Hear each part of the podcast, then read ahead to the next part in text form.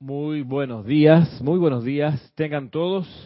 Estamos comenzando esta clase de sábado 11 de la mañana aquí en la sede del grupo Serapis Bay en Panamá, en Parque Lefebre. Bienvenidos una vez más a este espacio.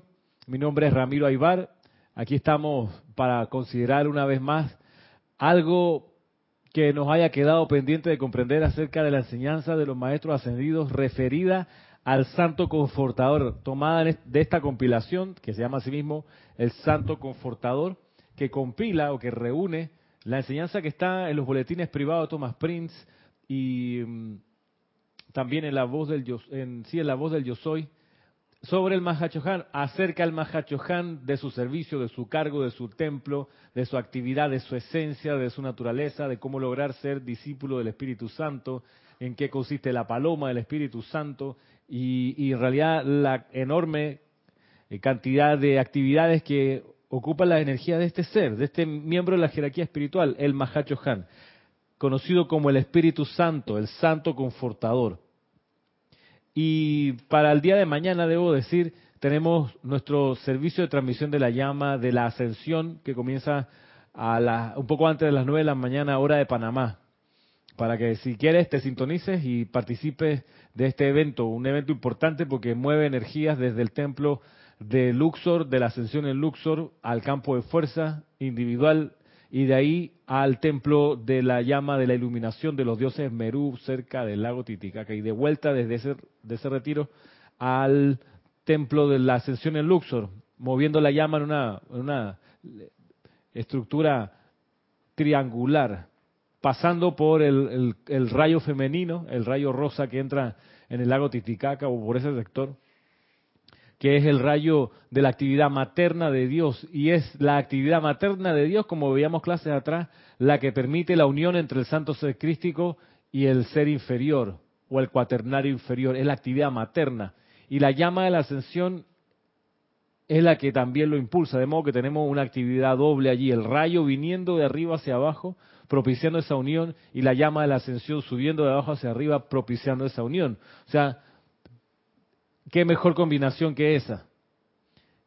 Y así lograr algo que es parte de nuestro plan divino, que es que el santo ser crístico camine la tierra a través de cada cuaternario inferior, como debe ser, como tenía que ser desde el principio. Esta escuela, el planeta Tierra, está hecha para el santo ser crístico, no para la personalidad.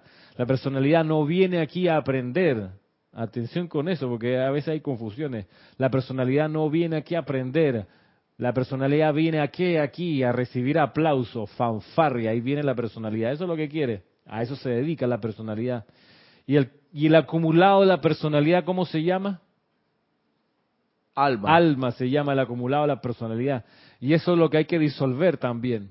Así que el proceso que los maestros ascendidos han diseñado tiene que ver con la presión desde arriba del rayo femenino de la Tierra y la presión desde abajo de la llama de la ascensión, para que el cuaternario se funda en el santo secrístico y el santo secrístico tome el comando una vez más del, avión, por decirlo así, del vehículo en el que tiene que conducirse aquí. El aprendizaje es para el santo secrístico, para que él logre aprender más acerca de su propia fuente, la presencia de Dios. Y si uno se identifica con el santo secrístico, eso es lo correcto. Si uno se identifica con el alma, ya nos estamos metiendo en la oscuridad. Y esa no es la idea. Es salir de la oscuridad. A eso es lo que vinimos. Poder en un espacio, en un lugar denso como la tierra, ser luz. Y eso solo a través del santo secrístico, que toma el control del cuaternario inferior. Aquí, además, eh, algún otro anuncio. Antes de ir de lleno a la clase, Todavía este fin de semana no es Serapis Movie, es creo la semana de más arriba, Cristian. ¿Sí? Pueden, pueden, aquí Cristian está en la cabina hoy, así que si quieren le escriben por ahí, por el chat de Skype. Eh, ya te han reportado sintonía, ¿no? Ahí hay personas. Gracias. Ahora un rato más dice que lo va a pasar. Y eso, entonces anuncios hasta aquí. La enseñanza de hoy es tomada de este libro y tiene eh, fundamento de la clase de la semana pasada y quiero que la agarremos donde la dejamos, que continuemos donde, donde la encontramos. Eh, la vez pasada de este disco, de este disco, de este discurso que se llama Tiempo de cosecha, yo tomé nada más un pedacito, el que decía sí, lo siguiente del Mahacho Han, decía, dice, hay varias puertas que llevan a la conciencia de un individuo y una de las más peligrosas es la puerta del casino, no, es la puerta de la mente externa. es la puerta de la mente externa, de la más peligrosa, las cuales, la cual es como una sensible placa fotográfica.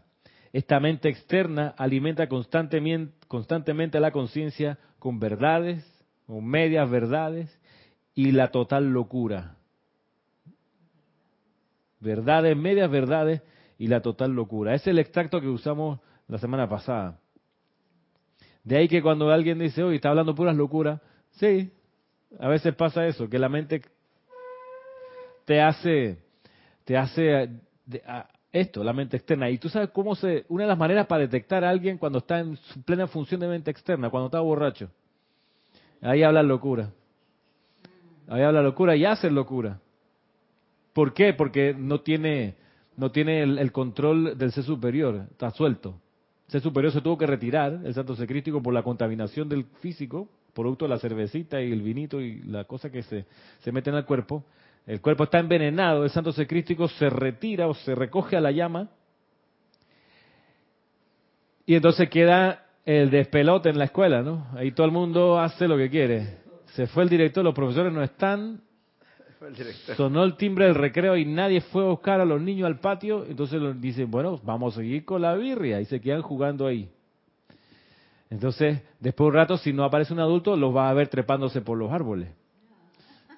Si después de un rato los deja, van a hacer guerra de lodo. Y se van a hacer trinchera y equipo. No se va a quedar uno llorando. Entonces, y el otro, para no quedarse menos, va y le esconde la mochila al que le hizo la gracia, la entierra. Entonces tú dices, ¿qué pasó aquí? Pues, sí, sí. Y este, este, este, este, no tiene cara de la víctima, sino del victimario. Al día siguiente tú encuentras mochilas, loncheras, pedazos de comida en el cielo raso. Y tú dices, ¿cómo llegó estas cuestiones acá arriba? Y viene la pregunta, ¿Qué pasó? Para la eternidad. No, viene la pregunta, ¿dónde estaban los adultos acá? ¿Qué profesor estaba a cargo? Es lo que pasa con el Cristo. El santo crítico, cuando el cuaternario inferior es envenenado con estas sustancias, se retira y entonces queda, la, queda el, descontrol. Y por eso el borracho hace locura, el drogadicto hace locura mientras está drogado y... Ahí es donde cobra sentido el por qué los maestros nos, nos motivan, nos combinan a que las siete sustancias que debemos claro. eliminar. Porque esas siete sustancias, y bien lo dice el maestro ascendido San Germain, que es el dueño de esa introducción, si ustedes quieren realizar la presencia de Dios a plenitud, sería oportuno o apropiado que dejaran las siguientes siete sustancias. Pero está hablando de, la descarga a plenitud de la presencia. O sea, el control total del, del templo, plenamente. De ahí que hay que ir sacando de la dieta la carne, la sal en exceso, azúcar en, eh, azúcar en exceso, tabaco, el café fuerte, el tabaco, el alcohol y, las, drogas. drogas. O sí, las drogas. Creo que habrá droga o narcótico. O narcótico. Narcóticos o drogas. No es lo mismo, ¿no? Y estupefacientes no es lo mismo.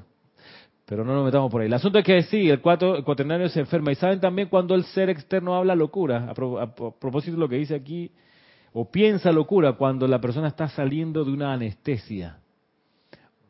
Sale de la anestesia y es un, es un ser irreconocible. Y hay gente que quedan tan perturbados que no salen de ese paso por un, buena, un buen par de horas. Gente que no se recupera. En serio, por eso a veces la, la, la, anestesia total. Mi suegra no salió del. Se le voló el fusible. Después de la anestesia, quedó. En serio, no reconocía a la gente. Y cuando vi a alguien, decía cosas incoherentes. Y se fue estabilizando. De repente reconocía gente pero al rato también la volvía y la perdía. Entonces, Es, la, es el descontrol, producto de la retirada y lo que estaba pasando es que ya estaba desencarnando. Eh, fue eso, estaba el crítico agarrando ya todas las tropas, vámonos, hasta que a los 10, 15 días desencarnó. La luz se retiró, pero en ese proceso eh, se fueron como desactivando los controles y cada parte iba por su cuenta. Entonces, de ahí que tú quieres que tu, tu, tu andar sea siempre ordenado, pacífico, lúcido, controlado, necesitas estar todo el tiempo con la práctica de la presencia de Dios yo soy, con la práctica del aquietamiento, con la práctica además de la visualización controlada, del uso del fuego sagrado y demás. Entonces, eso, eso un poco profundizando lo que vimos la semana pasada de este, de este extracto. Y retomo el capítulo en la página 84, con el, el título de aquí se llama Tiempo de cosecha. Y voy a leerlo porque el Mahacho Han es muy explícito y claro lo que dice. Dice lo siguiente. Amados hijos de Dios. Pregunta, ¿la personalidad es un hijo de Dios? No, no es un hijo de Dios. ¿Qué te ríes? Está hablándole a los santos seres críticos. Ellos son los hijos de Dios. Es como un poquito distinto tener a Cristian aquí en cabina. Muy bien, gracias Cristian. No sé qué quisiste decir Nada malo, hermano, nada malo. Amados hijos de Dios, el plan divino del individuo es preordenado e insertado en los registros de los archivos espirituales al momento en que la individualización tiene lugar. Vuelvo otra vez de qué individuo está hablando. Está hablando del... Miren que incluso no es tan correcto decir ser externo, porque ser externo es darle como identidad, es un ser, ¿ves? Un ente propio, ser, es un ser. Ser externo.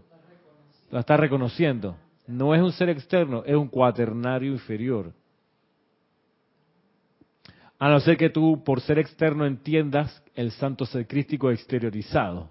Ahí diríamos el ser en lo externo. ¿Viste? Las preposiciones cuán importantes son. En. Pero volvamos acá.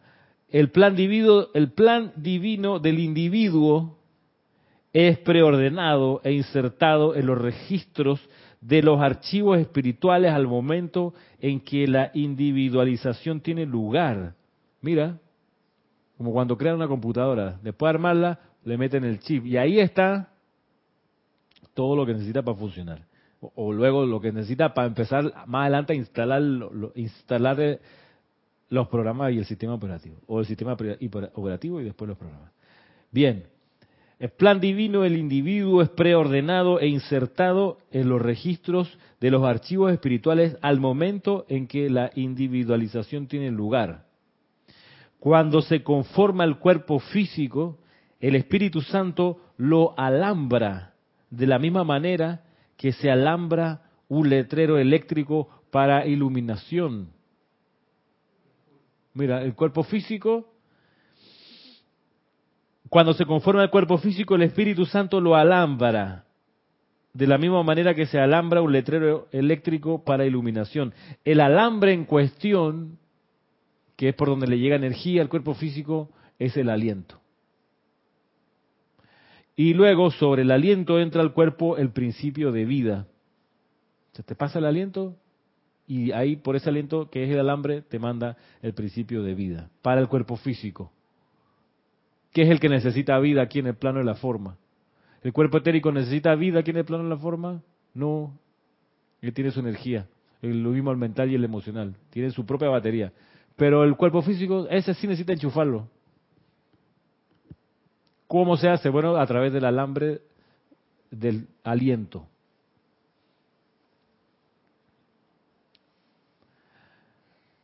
Dentro del principio de vida, entonces, está el plan divino. Mira, vamos paso por paso. Se crea el cuerpo físico, a través del Espíritu Santo se alambra ese cuerpo físico, ese alambre es el aliento, a través del aliento viene el principio de vida y dentro del principio de vida está el plan divino. Y todo individuo que permita que su plan divino expanda la forma maestra perfecta estará realizando su destino divino. Tienes la computadora, que es tu cuerpo físico. Lo alambras, lo enchufas a la electricidad, se prende la computadora. ¡Tan! Acorde de do sostenido mayor, en el caso de las computadoras Macintosh. Se abre la computadora y a través, como, es como si a través del, del cable del internet llegara también electricidad. Y por ese mismo cable te llegan los programas para hacerlo funcionar. Sería un poco la idea, el símil. Todo individuo que permita que su plan divino expanda la forma maestra perfecta estará realizando su destino divino. Cuando dejas a la computadora o a tu cuerpo, a tu ser crístico funcionar de manera perfecta. Y cuando dice aquí, expanda la forma maestra perfecta, estamos hablando de la llama triple, estamos hablando del aura como un duplicado del cuerpo causal, esa es la forma maestra perfecta.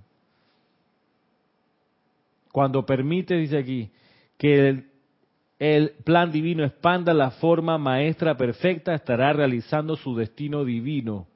El destino divino de cada uno de nosotros es que la llama triple flamee no solo aquí en el corazón, sino que logra expandirse y flamee desde la cintura hacia arriba. Ese es el plan divino en cuanto a la llama triple y la forma de la llama triple. Es el sonido de la llama, ¿no? Así suena la llama. Así suena la llama.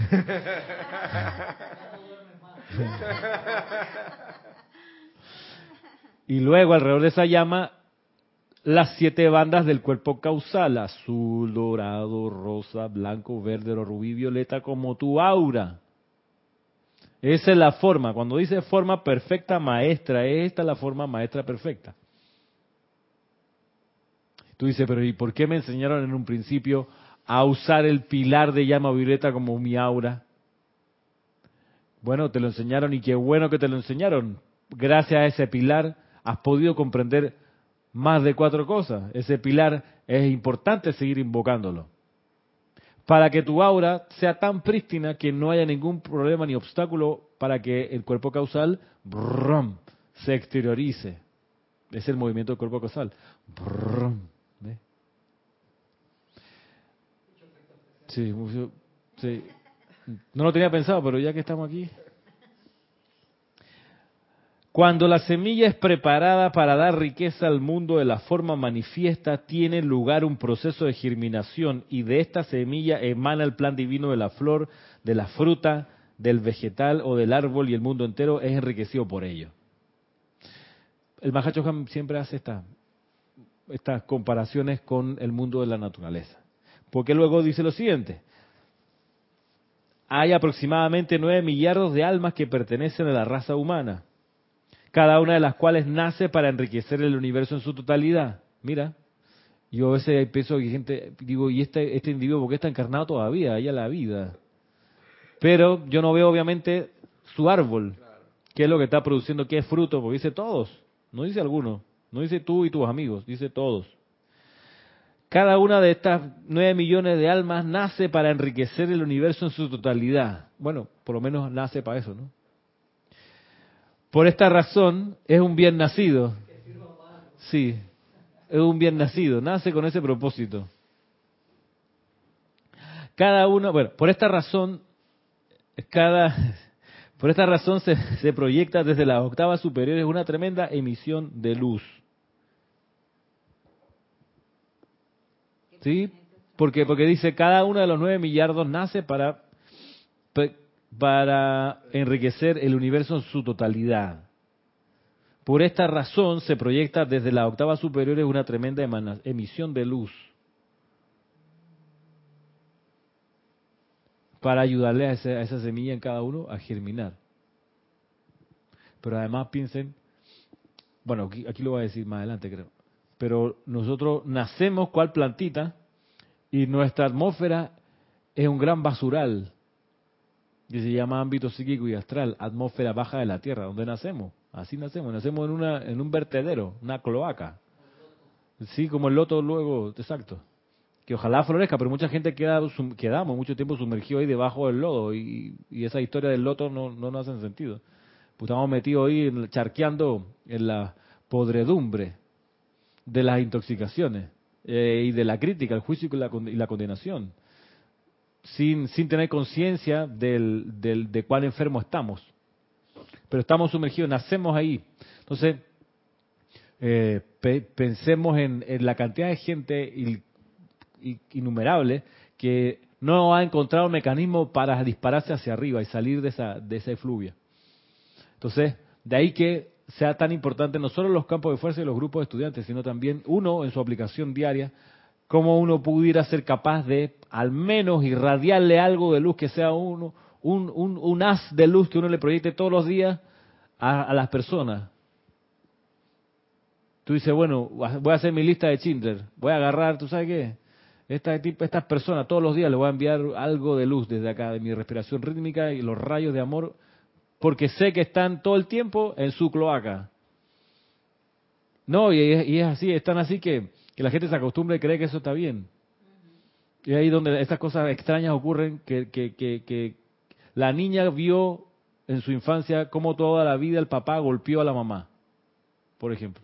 Y empieza la cosa extraña de que esa niña cuando luego, luego busca una pareja, busca un maltratador que también le va a pegar a ella. Porque han crecido, creído que eso está bien. La efluvia esa es chévere, que no hay otra manera de vivir. Entonces, eh, su, su, papá fue una plaga, como dicen acá. Llegaba borracho, este, una prenda. Una prenda. Y entonces, cuando ya esa muchacha quiere tener su pareja, busca su plaguita, pues, su plaguita, su, su, su hombre para rescatar. Y no sabe o se da cuenta muy tarde de que no había manera de rescatarlo. Ella no estaba ahí para rescatar a nadie, para salvar a nadie.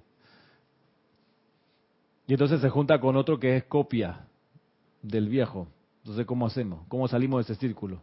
O la clásica, de la mamá la tuvo a ella a los 15 años y ella se embaraza a los 15. Entonces, ¿cuándo salen del, círculo aquel de pobreza? No, no, ya otra generación se fue en esa gracia.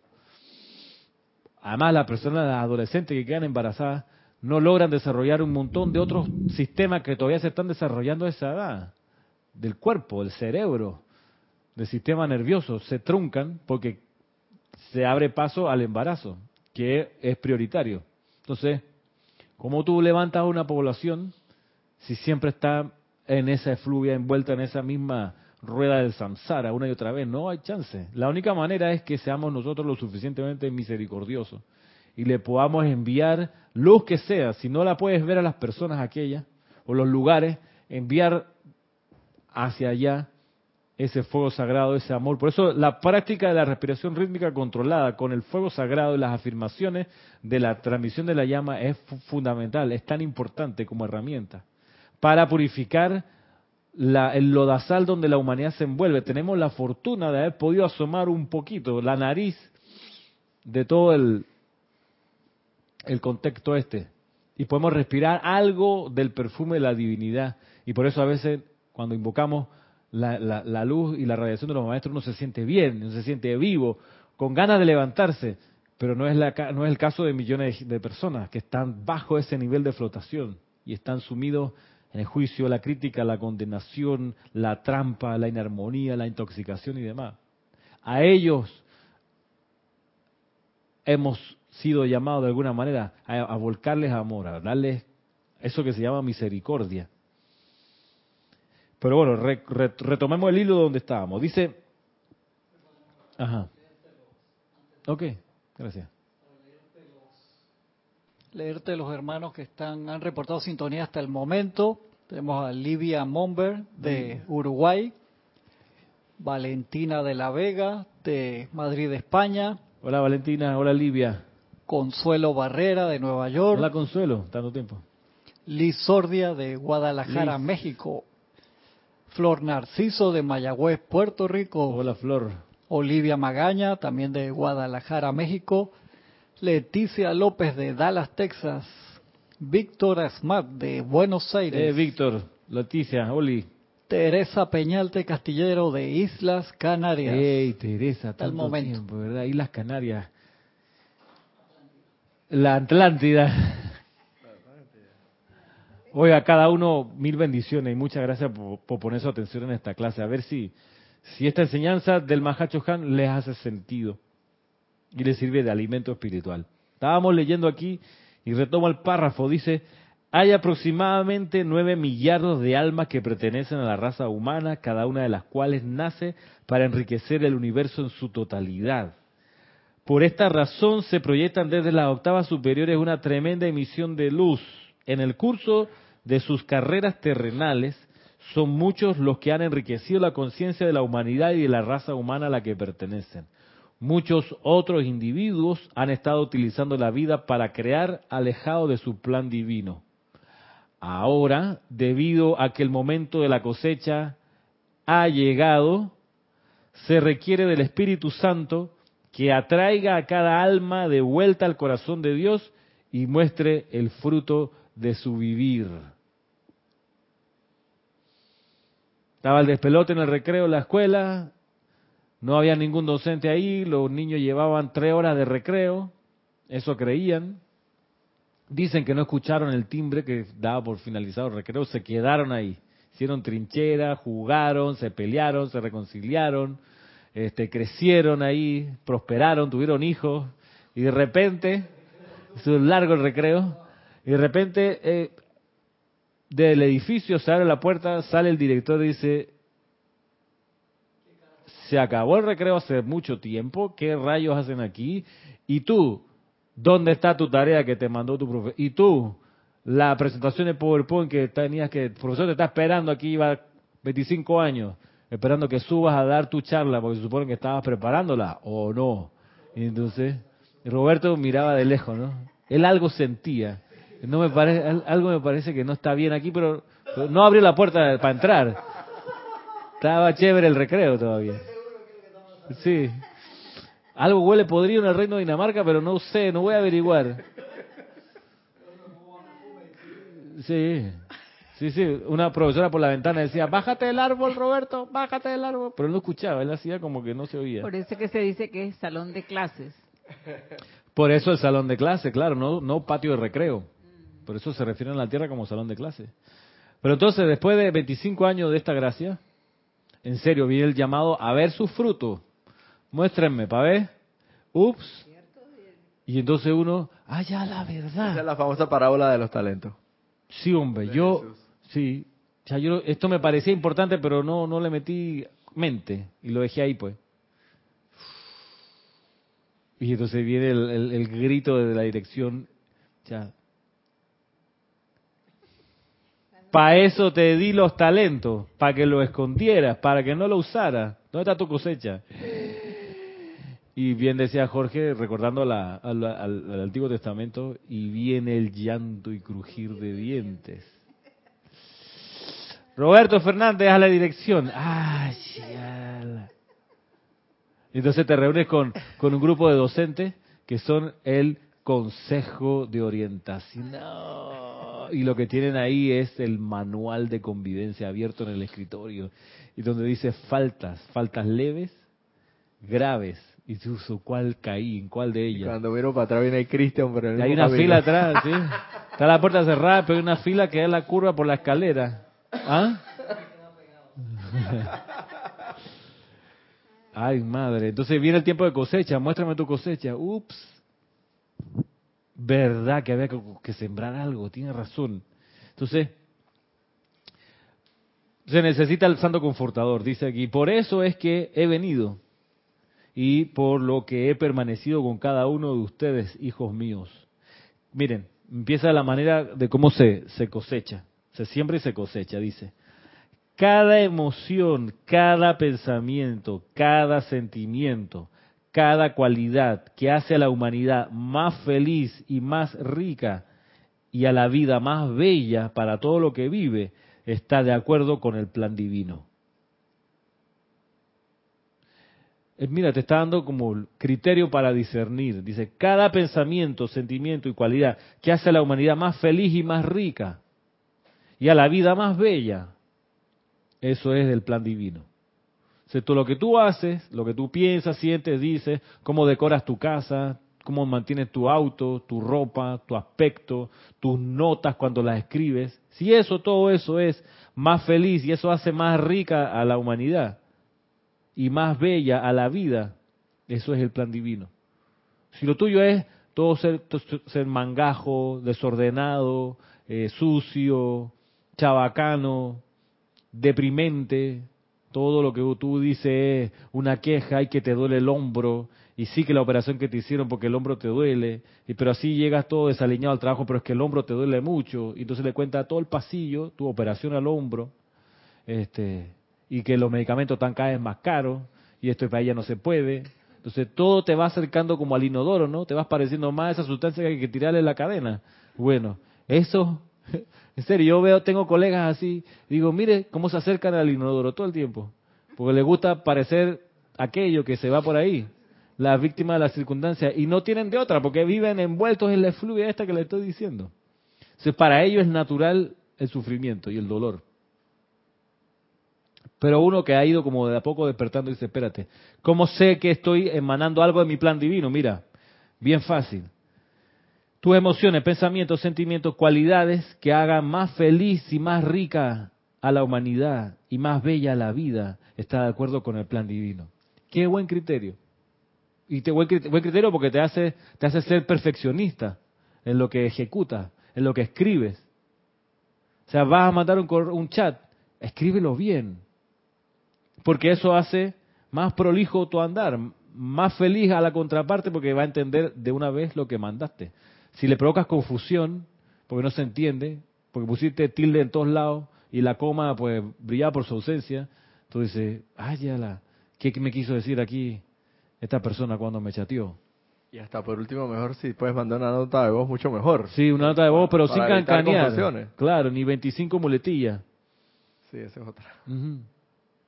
Entonces, tú ahí te ocupas de ser cada vez más perfecto en tu, en tu despliegue ante la vida. ¿Por qué? Porque eso es de acuerdo al plan divino. Más feliz, más rica, más próspera, más abundante la vida. Estamos aquí en la página 85, dice, en el subtítulo que lee contribución mínima, cada emoción, cada pensamiento, cada sentimiento, cada cualidad que hace a la humanidad más feliz y más rica y a la vida más bella para todo lo que vive está de acuerdo con el plan divino. De, la misma manera que cada pétalo de una rosa en la plena floración está lleno con su perfume y contribuye a su belleza. Por el contrario, todo hábito, pensamiento, palabra y sentimiento que tienda a hacer infeliz a la humanidad y más pesada su carga, no está de acuerdo con el plan divino. Oye, pero si yo tengo razón, si él de verdad que él es, etcétera. Bueno, si eso trae pesadez, está en el plano de la oscuridad, está debajo de esa marea de, eso me Trae mucho a la memoria el típico, hey, juega vivo, pela el ojo, pela el ojo con tal o cual cosa, que yo conozco a alguien así, así, y bajo esa misma circunstancia le pasó esto, pela el ojo. Cuidado que por ahí roban mucho. No salga a esta hora porque mira cuánto... Y empieza, ah, no, si a mí la vez pasada... Y, y lo más triste de todo eso es que si la persona se deja sugestionar y permear por esa sugestión externa, y le pasa lo que le pasa, al día siguiente que chuleta, hermano, tenías razón. Me te, lo dije. Te lo dije. Te lo dije. Y con un orgullo y un orgullo. pecho, te lo dije. ¿Viste? Vamos a subirte el salario porque acertaste. No, no, no, no. Lo asaltaron. y, y, y, digo, y amén de, de, lo que viene después eso, ¿no? La, el, la difusión de... Yo le dije a fulanito, mira lo que le pasó, tuviera lo que le pasó y mira, yo se lo dije. Y ahí se va. Ahí se va. Entonces, poner atención, todo hábito, pensamiento, palabra y sentimiento que tienda a hacer infeliz a la humanidad y más pesada su carga no está de acuerdo con el plan divino. Simplemente constituye una mala utilización de la energía armoniosa de Dios y no hay manera de que aquel que incurra en esto sea encontrado libre de culpa en la gran contabilidad. Por tanto, no vacilen en desplegar el esplendor de su amor, ya que cada uno de ustedes, buscadores de la luz, tiene mucho amor que dar de lo contrario, no estarían en el sendero. Tenemos mucho amor que dar. Ey, eso es importante. Si pudiéramos resumir, venimos aquí a ser maestros de amor. Y lo dice el señor Maitreya, vinimos a ser maestros, están aquí para ser maestros de amor. ¿Por qué? Si hay algo en cantidad que se necesita dar es amor. Y cómo uno sabe que está dando amor es donde uno va a uno de los maestros de amor que le enseñó a todos los demás, que es el señor Sanat Kumara. Y dice, ¿ah? Sanat Kumara dice, el amor feliz, optimista, jubiloso y controlado. Amor feliz, optimista, jubiloso y controlado. Esto trae una respuesta desde el fuego y llama del corazón de quienes todavía permanecen atados a la sombra, tanto que no saben cómo regresar a casa.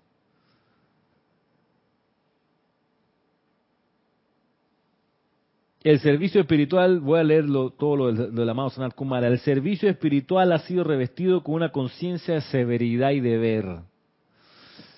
Inconscientemente ha gestado tensiones en los espíritus más fervorosos, quienes al sentir la responsabilidad de servir a la luz, neutraliza la mismísima actividad que el Espíritu Santo en persona, a través del corazón, habría de descargar, a saber, un amor feliz, optimista, jubiloso y controlado. Mira, Tú quieres ser discípulo del Espíritu Santo. El Espíritu Santo te va a usar para descargar a través de ti amor. Y vas a saber que es el Espíritu Santo porque el amor que sale de ti es un amor feliz, optimista, jubiloso y controlado. No hay amor triste, por Dios, ni amor pesimista, ni amor, ¿qué es lo opuesto a jubiloso? Amor depresivo, una cosa así, ¿no? Amor descontrolado. No, eso no. No hay tal. Diga amor salvaje. Es como película. Ese sí hay tal, pero no es el que estamos hablando. no es amor salvaje. Este amor feliz, optimista, jubiloso y controlado trae una respuesta desde el fuego y llama dentro del corazón de quienes todavía parecen estar tan atados a las sombras que no saben cómo generar esa luz que constituye su propia liberación. Mira, tiempo atrás veíamos, estábamos estudiando qué cualidad del fuego sagrado o actividad estimulaba el despertar o, la, o activaba o reactivaba la llama en el corazón de la gente y le daba impulso para prosperar y avanzar hacia la luz, ¿recuerdan? Y decíamos que había varias cualidades del fuego sagrado que permitían eso. Una era la llama de la libertad. ¿Recuerdan? La llama a la libertad, dice la diosa de la libertad, cuando con mis ángeles flameamos esa llama a la libertad, gente que tenía su vida asegurada en Europa, le entró la cuestión y dijeron, vámonos a América a ayudar a la independencia allá, hombre. Dejaron casa, propiedades, no, porque es que la lucha por la libertad es más importante y, y eso, a eso nos está hablando del poder de la libertad, de la llama a la libertad, que se estremece, te saca de la tumba. Lo mismo la llama la resurrección que también tiene ese efecto. También la llama al confort. ¿Se acuerdan? Cuando el Mahacho Han, hablando en un discurso que se llama Mágica llama de amor, dice que todos aquellos que han estado cerca, aún en su versión más disminuida, a la llama al confort, son esas, son esas almas que nunca son saciadas, sino que están permanentemente buscando más de la luz hasta que se unifiquen con el amor divino. Por eso dice, cuando ponemos la atención de la gente en la llama del confort y en el templo del confort, inmediatamente a cada uno le damos una presencia guardiana, un ser angélico, para cuidarlo, porque de ahí en adelante el alma no va a descansar más hasta que se funde en el amor. El Mahacho Han eh, es de estos seres. ¿Y cómo tú sabes que está caminando la tierra a través de ti, Mahacho? Porque te sale un amor feliz, optimista, jubiloso y controlado. Sale de ti. Eso. Feliz, optimista, podemos jubiloso. sacar unas vocales ahí, ¿eh? Sí, bueno, consonantes también. Fe, o, ju, co.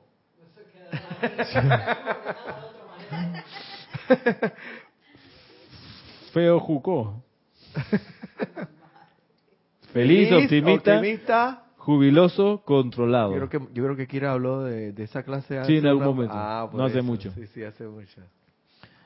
Dime, Cristian. Feliz, Reportó sintonía también Noelia Méndez de Montevideo, Uruguay, y Lisbeth Vergara de Arraiján, Panamá, quien dice bendiciones a todos. Bendiciones, bendiciones. ¿Cómo sé si las adversidades de mi vida son producto de un karma de vidas anteriores o son producto de los pensamientos y sentimientos de esta encarnación? Gracias, Lisbeth. Gracias, Lisbeth desde aquí hasta Reiján. Bendiciones. Vea, Roberto de vecino tuyo, vive por allá. Oye, Lisbeth, ¿cómo saber si esos de encarnaciones anteriores o de esta encarnación? Ah, también Marisa de allá. Los dos aquí, ve, de sector oeste. Quiere pasar allá, quiere pasar allá. No, sí, Marisa vive casi llegando a Capira por allá, ¿no? Ah, Chorrera. Casi llegando a Chorrera. Ah. Se para un puente. Ok. Pronto va a tener tu metro hasta allá. Ah, Bien. Lisbeth, ¿cómo saber si es de encarnaciones anteriores o es de tus actuales pensamientos y sentimientos? Mira que yo me he hecho esa pregunta más de una vez y tú sabes que yo he concluido que para las finales la cosa es que me siento mal.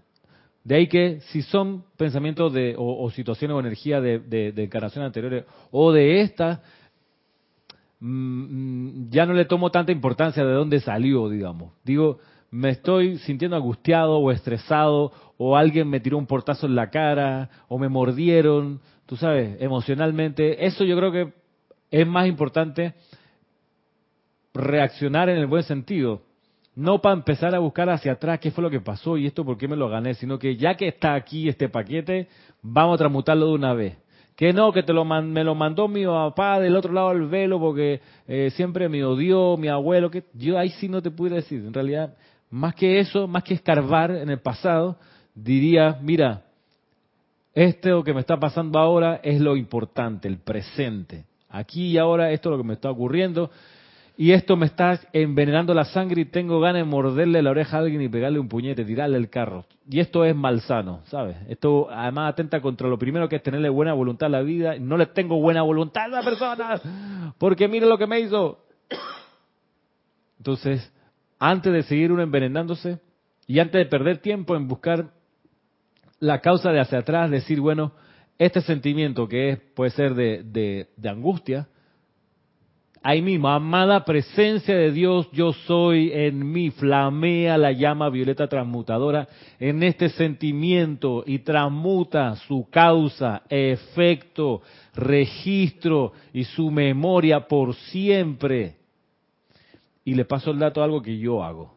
Yo digo, amada presencia yo soy, proyecta la llama violeta transmutadora en toda la energía discordante que viene a mí para ser redimida en toda la energía discordante que yo he enviado adelante de aquí para atrás hasta el comienzo de los tiempos. Luego de hacer esa invocación, Lisbeth, yo me visualizo la llama violeta, visualizo como de mí sale la llama violeta a esa energía y yo me, visualizo como envuelto en un, en, un, en un sol de llama violeta y ahí con todo eso visualizado reafirmo la invocación con el decreto, yo soy la ley del perdón y del olvido de los maestros ascendidos y la llama violeta transmutadora de toda actividad inarmoniosa y de conciencia humana. Entonces ocupo la energía para esto, en vez de, buscar de dónde salió. Y mira que me he sentido bien, porque antes yo sentía que la energía discordante me llegaba cerquita, tú sabes, me, como que el puñete realmente me pegaba. Pero al darme cuenta en algún lugar de la enseñanza que uno podía pedir que la llama violeta saliera a través de uno y atajar esa energía antes que entrara la aura, y me hizo todo el sentido. ¿Sabe qué? Voy a empezar a hacerlo. Entonces, todos los días ya por así, por forfi, todo el tiempo, todas las mañanas siempre. Mi invocación de llama violeta la dirijo en este sentido, que toda, toda, porque yo sé que en el día va a venir energía discordante a mí, yo sé por, la, por, las sanganadas que hice las encarnaciones pasadas, por las que he hecho ahora, conscientemente o inconscientemente yo sé que va a venir. Entonces, para que no me aplaste, no me caiga así como los futbolistas de fútbol americano encima, antes que me pase eso, porque me inutiliza, entonces, antes de que ocurra eso, yo pido que la llama violeta flamee y transmute la energía discordante que viene a mí hoy. Y eso me ha ayudado un montón para despejar los problemas que, que podían estar saliendo. Y no es que no haya, sino que ya no, no, tú sabes, ya no es una espada de samurái la que viene, es un cosito así de diente para limpiarse. Ya estamos, estamos por un palillito eso, estamos, estamos bien, ¿no? eso se puede manejar. Y eso, eso, eso yo creo que es como el aliento, uno lo usa hasta que se acaba, la encarnación. Igual acá uno ha de invocar la llama violeta hasta el último día, todo el tiempo. Transmutadora en su condición o actividad de transmutación. Ya no es que te, te, pica una culebra, sino que te, te, te, puede pinchar ahí una, una, una hormiguita. Ya. Ya una hormiguita o... Ya que se transmuta. ya está más manejable, ¿no? Claro. Duele un poquito, pero no te va a transmitir aquel veneno que te va a poner en peligro. Exacto, ya no están así. Ya no están así. Y sin duda que ayuda mucho, Lisbeth, para transmutar y purificar el aura y la energía discordante de uno, participar en ceremoniales del fuego violeta. Porque ahí te juntas con dos, tres, cuatro, diez, quince, veinte más que están contigo a la par con los decretos, haciendo las invocaciones, las visualizaciones, los cantos y la transmutación que te tomaría un año, la consigues ahí en esos 40 minutos, media hora de, de actividad grupal. Y tú dices, bueno, ya me liberé, fue de una capa de las 450 mil que me quedan. No sé, vamos avanzando, ¿no? vamos avanzando. Si perseveras, en serio que el andar se te despeja un montón, se te aliviana un montón. Además como que se te, a uno se limpia como la mente, se le purifican los ojos, uno está con la mirada más brillante. Ni hablar de más saludable. Y no es que insisto, no es que no haya problemas, no haya dificultades, pero ya no, no te sacan de quicio, no pierdes los papeles. Y eso es una gran cosa. Aquí todos los días hacemos ceremoniales. Todos los días de la semana. Los sábados a las ocho y media de la mañana, los domingos a las nueve. Y durante la semana a las seis y cuarenta. Entre las seis y media y seis y cuarenta estamos comenzando los ceremoniales de la semana. Así que Lisbeth está invitada. Estás, invitada.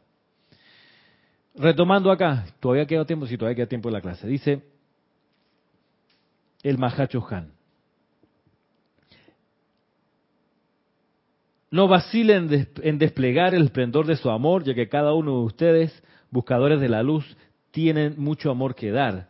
De lo contrario, no estarían en el sendero. El proceso de mezclar la conciencia externa con la interna constituye uno de los grandes gozos de mi ser. Estoy vitalmente interesado en entrenar a esas personalidades recalcitrantes. Mira a, los chicos problemas, ¿no? Problemáticos, como nosotros. Estoy vitalmente interesado en entrenar a esas personalidades recalcitrantes los procesos de pensamiento y sentimiento, así como ustedes estarían interesados en moldear la conciencia de un niño pequeño. Y permítanme agregar aquí, si se diera una dirección inteligente de las acciones y reacciones del niño en cuestión, antes de que ese pequeño enfrentara las condiciones externas, firmemente creo que las pulsaciones constructivas plantadas en su conciencia serían más fuertes que la presión masiva de las condiciones de la Tierra. Pero bueno, esto dice aquí, es aparte del punto. Es un mero pensamiento para el día, dice el Mahacho Como, que tuvo ahí su desliz en las ideas que estaba, estaba diciendo. Se le fue un poquito la onda. Vamos, dice, pero porque retoma aquí el punto en el que dice, hay varias puertas. el Mahacho Han de vez en cuando tiene su... Tiene su digresión. dice,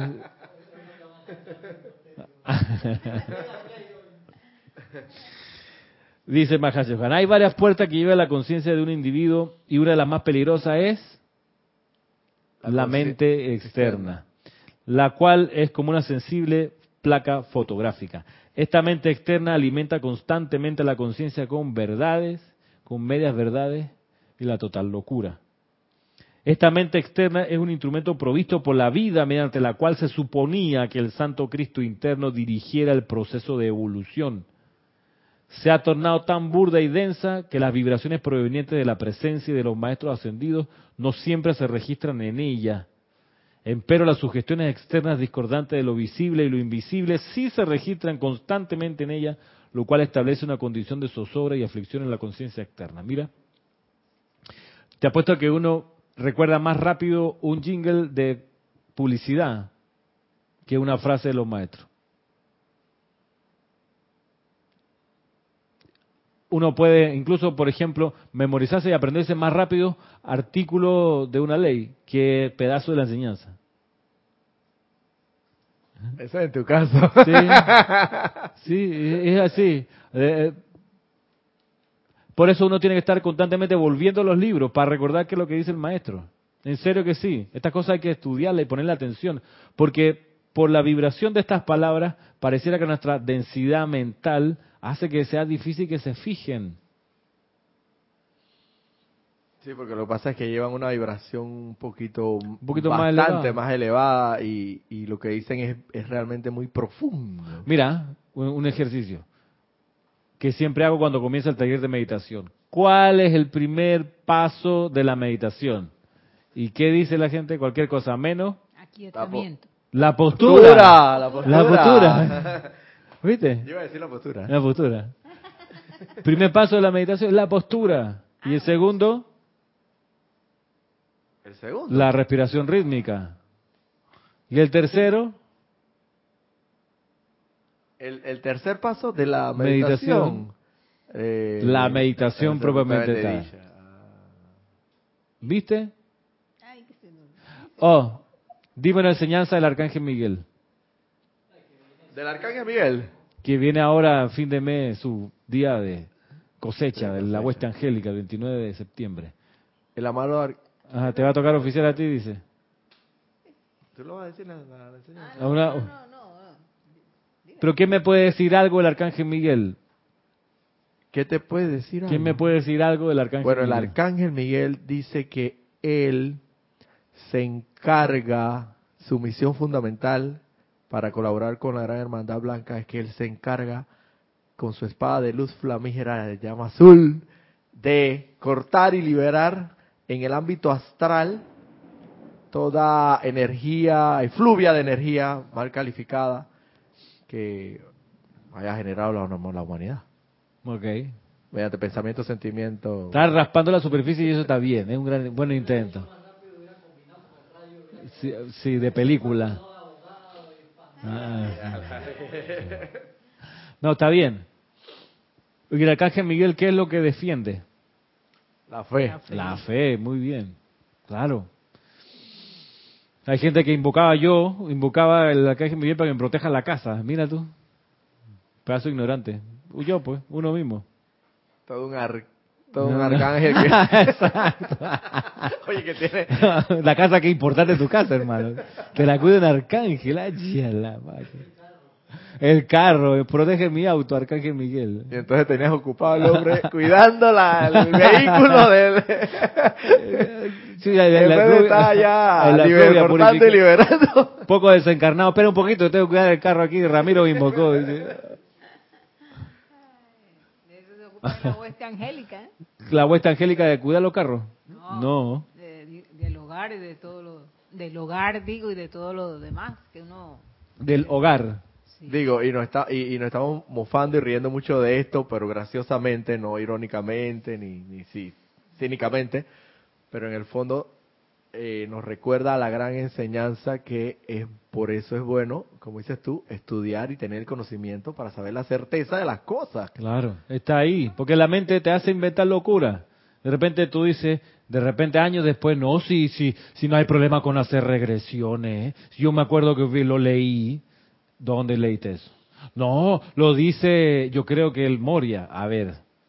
Y no lo encuentra. ¿Por qué? Porque el Moria no dice, dice todo lo contrario. No se metan a hacer regresiones. Causalmente, ahora que hablas de regresiones, yo iba a tocar el punto ese, ese aspecto de regresiones con, el comentario de la hermana. Que dice que, o sea, la pregunta fue que si eran de, la, la karma que estamos confrontando ahora eran de encarnaciones pasadas. O, Igual con las regresiones, o sea, ¿de qué te vale a ti? ¿Para qué quieres tú saber quién eras, hermano? Ten la certeza de que la infinita misericordia de Dios, hermano, te, te ha otorgado el velo del Maya y a veces uno se queda pensando, pero si yo tengo la curiosidad y ahí está la ausencia de curiosidad. Mira que ese es lo de la película Defendiendo tu vida, donde van al tribunal kármico y le muestran las encarnaciones anteriores, se meten en una cajita donde ponen la mano con la mano le empiezan a pasar en una pantalla a los protagonistas la encarnación anterior, es muy gracioso. Porque, porque, porque, uno tiene la fantasía de que si uno busca la regresión va a encontrar que uno siempre fue un ser importante. Exactamente, un rey, un, príncipe.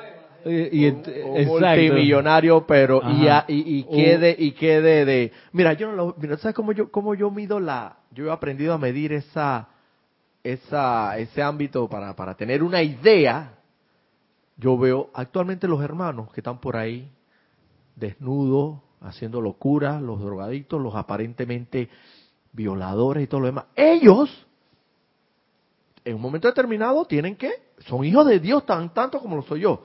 Y ellos, bueno, lo más seguro, no sé, no sé, no puedo saber si van a tener una encarnación posterior. Y puede ser que en la encarnación posterior, puede ser que en esta encarnación hayan redimido mucha energía y hayan sido, de repente se les toca, les toca la oportunidad en la encarnación posterior ser de que, ay, una persona un adelantado y todo lo demás. Y entonces va con la curiosidad de saber, ay, ¿quién, ¿qué eras? Claro, un mendigo. exacto, eras un violador, de piedra. lo que, no sé. Claro. Y ahí está, o sea, ahí está visible, o sea, ya está listo, hermano. Esa gente tiene tanto la oportunidad de, ascender como nosotros, hermano. Por eso, y retomando el hilo, gracias por, por tu observación, lo importante que es en serio agarrar de disciplina un libro de la enseñanza de los maestros ascendidos, leértelo de principio a fin, estudiártelo de principio a fin. No te lo comas, estos son libros para digerirlos de a poco, para masticarlos a poquito. Las clases del Mahacho las daba una vez a la semana, los boletines privados de Thomas Prince eran semanales y sus discursos eran de tres páginas, dos páginas, a veces una página. Bueno, y decía, quédense con esto, estudienselo, que entre a su, tracto digestivo espiritual y la otra semana hablamos con otro tema. Mientras tanto, maduren esto que les enseñé. Y este es un, señalamiento del, señor Himalaya. Decía, estoy viendo que los maestros vienen acá, dan los discursos y la gente se va para su casa como si nada hubiera pasado. Entonces, ¿en qué quedó la instrucción que le dimos tan preciosa? No, hombre, estudie la vaina. Por eso dice el amado Victory y el amado Maestro Ascendido San Germain, de que estos libros se pueden leer no solo una vez, sino 50 veces y más, porque siempre encontrarás algo que, bueno, como decir que algo que te, se relacione con lo que quieres saber en el momento, porque no es que, eh, que ya pasó, porque ellos se prestan para todas situaciones que haya percibido el ser humano, pues en ese momento también. Por eso él dice, siempre encontrarás allí las respuestas a muchas cosas que quieres saber que quizás en el principio cuando lo leíste no lo comprendiste, pero lo puedes comprender un poco más. Y sigue todavía leyéndolo nuevamente. Vuelve y le metes otra vez, otra repasada. O más que todo que lo viste con, con otra, lo estás viendo con otra conciencia. Totalmente. Se transformó tu karma y ya ves la vida de otra manera. Y a veces me pongo, a veces hecho para atrás cuando vale la pena, ¿no? Bendito sea el Señor, gran director divino, ayúdame, asísteme a cerrar el pasado. Trato de ver lo, constructivo de algunas cosas. Y, y, la verdad que, que cuando en, la, en el Jurásico, en las veces que yo me salió de la metafísica, o sea, mi conciencia acerca de la enseñanza era, no sé, era distinta, hermano. Era totalmente distinta. Lo mismo que veo, que la misma enseñanza que me la pones de frente hoy día, la veo a través de, de, otro de otro cristal, no sé, otro lente. Muy bien. Yo veo también, Ramiro, que es, importante cuando uno va a leer unos libros eh, desde el principio, invocar el, decreto que nos, enseñado, nos enseñó eh, el amado Kusumi. Eh, en cuanto a que cuando, al abrir un libro y leer este decreto y al terminar, porque es, algo que te va a quedar, que puedes tener esa comprensión. No puedo decir que es del todo, pero por lo menos sí este aprender algo de esa lección y ponerlo en práctica en tu vida. Bien lo dice uno de los mandamientos del abogado, estudia. El abogado que no estudia es cada día menos abogado. De la disciplina de la... Eh, exacto, no te quedes atrás. Lo mismo acá, si no estudias, eres cada vez menos estudiante de la luz. Sí, que reportó sintonía también hace eh, Noelia Méndez de Montevideo, Uruguay. Noelia, sí. Arraxa Sandino de Nicaragua. Hola, Raxa. Y María Coronado de Nueva York. Hey, María, tanto tiempo. Gracias a todos por la sintonía aquí. Gracias, Cristian, por vocearlo. Pues retomemos.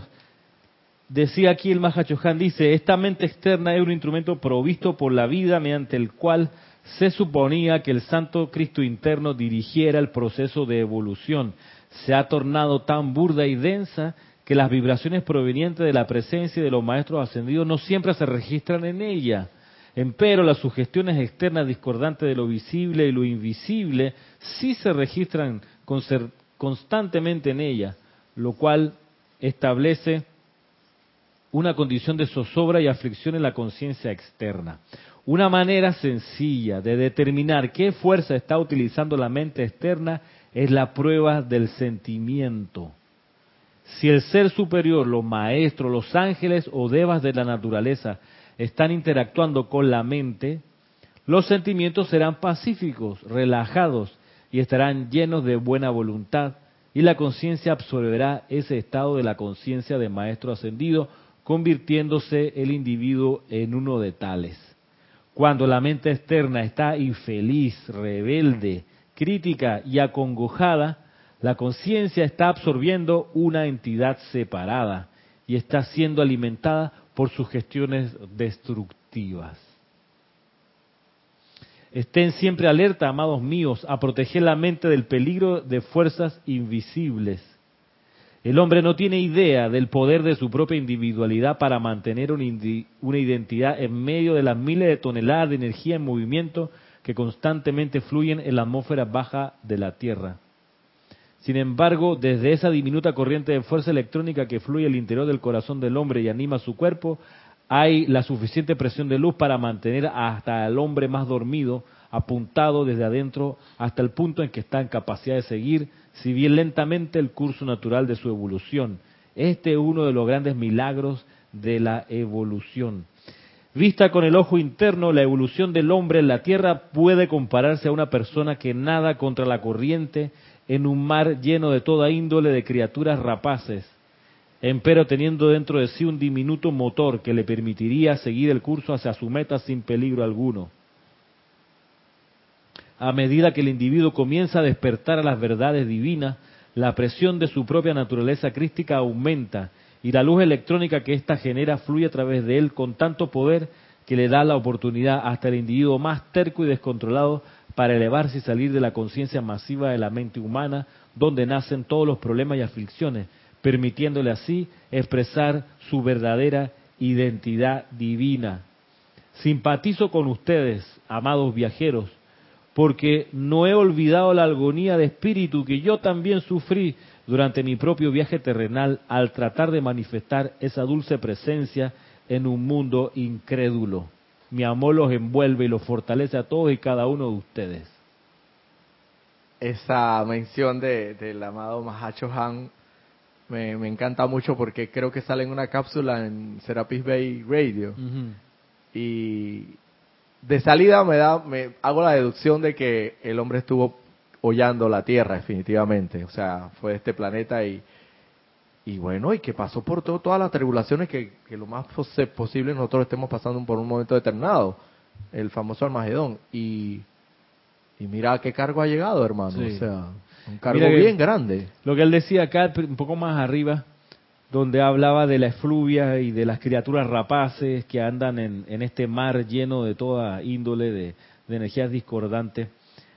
La prueba del sentimiento es vital, pues tú te vas a dar cuenta en qué mar te estás moviendo. Si te estás sintiendo infeliz, rebelde, crítico y acongojado, estás sumergido en ese, en ese, en esa cloaca, estás metido ahí. Y eso Mira que uno se habitúa a eso y se vuelve, si uno no está pendiente, se vuelve adicto a esas vibraciones destructivas. Eh, ah, y después complicado salir. Mira que me pasa, por ejemplo, con algunas series de Netflix que me, me, instalo a ver y me, y la primera bien, la segunda película chévere, la tercera película digo, ¿por qué ya no me siento tan bien? Y cuando echo un poco para atrás y veo por, veo por qué, porque la, historia se trata de no sé qué intrigas y el otro que abusa de fulana y, resulta que el otro narcotráfico está escondiendo algo que el otro le pilló y lo filmaron pero le van a extorsionar. Y digo, ¿por qué estoy viendo esto? ¿Por qué me estoy alimentando de esto? Y te lo empiezas a comer al principio, me enterecito. Entonces, pero esto me está intoxicando. Después rato, mira, hay una serie de abogados se llama Suits que es muy, es muy intrigante y atractiva. Yo vi la primera temporada, no sé, 13 capítulos. La segunda temporada también, por ahí 13 capítulos. Hasta que dije, espérate, estos tipos, que los protagonistas de la historia, todos estos son unos tipos perversos, todos. Mala voluntad con todos. Yo, yo al principio la veía como con fines académicos, voy a ah. ver, están hablando de cosas de leyes, criterios, principios, de repente me va a servir. Ah, mira, ver la decisión que tomó, mm, chévere, no, no sabía que esto se resolvía de esta manera, pero después de un rato me empecé a dar cuenta que eh, todo súper tóxico. Y yo ahí al principio con toda la cara metida en la pantalla, a veces quedando hasta, hasta tarde, necesito dormir, no, ya voy a acabar, déjame 10 minutos, pudiendo haber ocupado ese tiempo en descansar y desintoxicarme, no, pues que uno se habitúa a eso. Entonces de ahí que ni hablar de los noticieros o de las telenovelas como ley corriente. De la enseñanza de esta semana, ¿era del no o qué? Que decía que, ¿por qué a veces nos despertamos ah, tan desesperadamente que me perdí durante la noche las noticias y tengo que ver que en vez de sumergirme y bañarme en la presencia, primero en el Mahachohan? Sí, el Mahachohan, sí. Yo dije que se, me está viendo, él sabe. Sí, sí, exacto. Entonces, Ojo, pestaña y ceja con estas cosas porque uno se intoxica y se hace mala sangre rapidito y eso queda más fijo en uno porque estamos en esa atmósfera, nacemos aquí, en este contexto, en esta piscina, en este mar, como dice el Mahacho Han, lo dice él, ¿ah? no, no, no es una locura mía, dice, Vista con el ojo interno, la evolución del hombre en la Tierra puede compararse a una persona que nada contra la corriente en un mar lleno de toda índole de criaturas rapaces, empero teniendo de sí dentro de sí un diminuto motor que le permitiría seguir el curso hacia su meta sin peligro alguno. Y él bien lo dice al final, en Mahacho Han, yo estuve allí, yo sé de qué se trata, simpatizo con ustedes, yo pasé por esas tribulaciones, por eso mi amor los envuelve y los fortalece a todos y cada uno de ustedes. Al tiempo que me invocan pidiendo asistencia en su viaje hacia casa. Sí, si uno no lo invoca, el Mahacho Han no se mete. Me gusta también porque además de lo que te dice, de lo que te dije, en ese cargo tan importante de la jerarquía espiritual está ese ser que digo, ya de por sí al ser un ser libre de Dios ya eres comprensivo y amoroso, pero wow, o sea, él no puedo decir que aún más, pero ciertamente pasó por lo mismo que, o sea, hemos pasado, estamos pasando. Habla con propiedad. Propiedad, entonces eso me gusta, me, me, me anima, me, me da aliento para seguir adelante, porque sé que tengo allá un, un procurador, un magistrado, presidente que, que está velando por mí, hermano. Claro. Que él fue pasante, él comenzó de abajo también. Sí, exacto. Y... Mm, sí. mismo.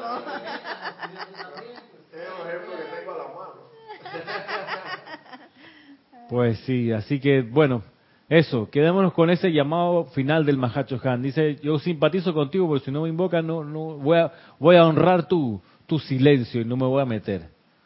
Y eso lo aplican todos los maestros ascendidos, que no se van a meter en la vida de uno, o en el país de uno, o en la ciudad donde uno vive, no se meten si uno no los llama, porque no son eh, paracaidistas invitados de piedra, sino que solo llegan con invitación. De modo que pensémoslo y reflexionemos y, meditemos esta enseñanza del Mahachohan. Tiempo de cosecha. Eso está como a la nena que tú llamas y que... Mm, llámala por su nombre. No, mira, exacto. Pero llámala por su nombre y, mejor aún si es apellido. ahí se da vuelta. Está bien difícil que no haga caso.